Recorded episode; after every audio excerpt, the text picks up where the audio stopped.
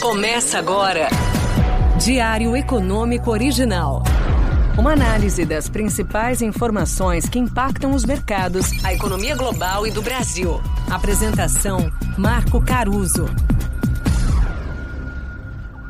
Bom dia! Hoje é quinta-feira, dia 11 de maio de 2023, e esse é o seu Diário Econômico Original. Eu sou o Igor Cadilhac, economista aqui do banco, e estarei na apresentação do podcast até a volta do Marco Caruso. Após um payroll mostrando um mercado de trabalho bem aquecido recentemente, ontem o mercado respirou aliviado com o CPI de abril nos Estados Unidos, indicando uma pausa no próximo encontro. O headline veio em linha com as expectativas, porém, tanto o acumulado em 12 meses quanto o núcleo vieram levemente abaixo do consenso. Além disso, a composição dos números se mostrou melhor. A inflação demonstra que o processo será lento, mas que o pior já passou. Embora a inflação de serviços siga alta, ela está desacelerando e a expectativa agora é continuarmos recebendo notícias nesse sentido enquanto a economia americana esfria. No entanto, embora realmente haja algum alívio, não dá para dizer que o cenário seja totalmente tranquilizador. Ainda temos um longo caminho pela frente e seguimos no escuro em relação ao impacto do aperto nas condições de crédito na economia. Mas, uma coisa é verdade: para os mercados, inflação menor é sinal positivo e sugere que o Fed pode pausar o aumento dos juros.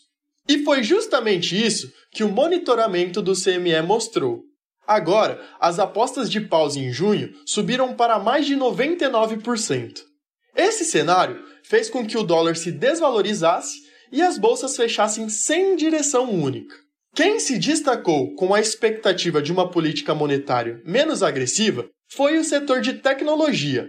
A Nasdaq fechou com alta de 1,04% ontem.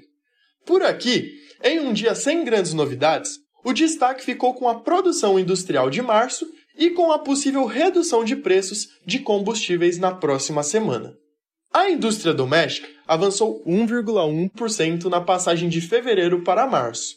Contudo, apesar do resultado positivo, não devemos olhar esses dados com entusiasmo. O resultado não reflete uma tendência, mas sim uma recuperação após leituras fracas. A indústria é o setor da atividade econômica que mais sofre com juros elevados e é o único que ainda está em um nível bem abaixo do período pré-pandêmico.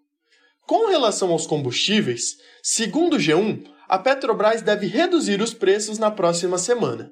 De acordo com a notícia, a gasolina pode cair até 30 centavos e o valor do diesel nas refinarias deve diminuir em 4%.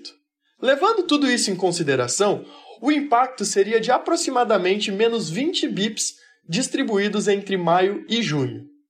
Na bolsa, o Ibovespa subiu pela quinta vez consecutiva e fechou em alta de 0,31%. A temporada carregada de balanços corporativos, em conjunto com a reação ao CPI, parece ter animado os investidores. Na agenda de hoje, por aqui, seguimos de olho nos resultados das empresas. Lá fora, conheceremos a decisão de juros da Inglaterra e o PPI de abril nos Estados Unidos. Bom dia, bons negócios e sorte sempre! Você ouviu? Diário Econômico Original. Uma análise das principais informações que impactam os mercados, a economia global e do Brasil. De segunda a sexta às seis da manhã, no Spotify e YouTube.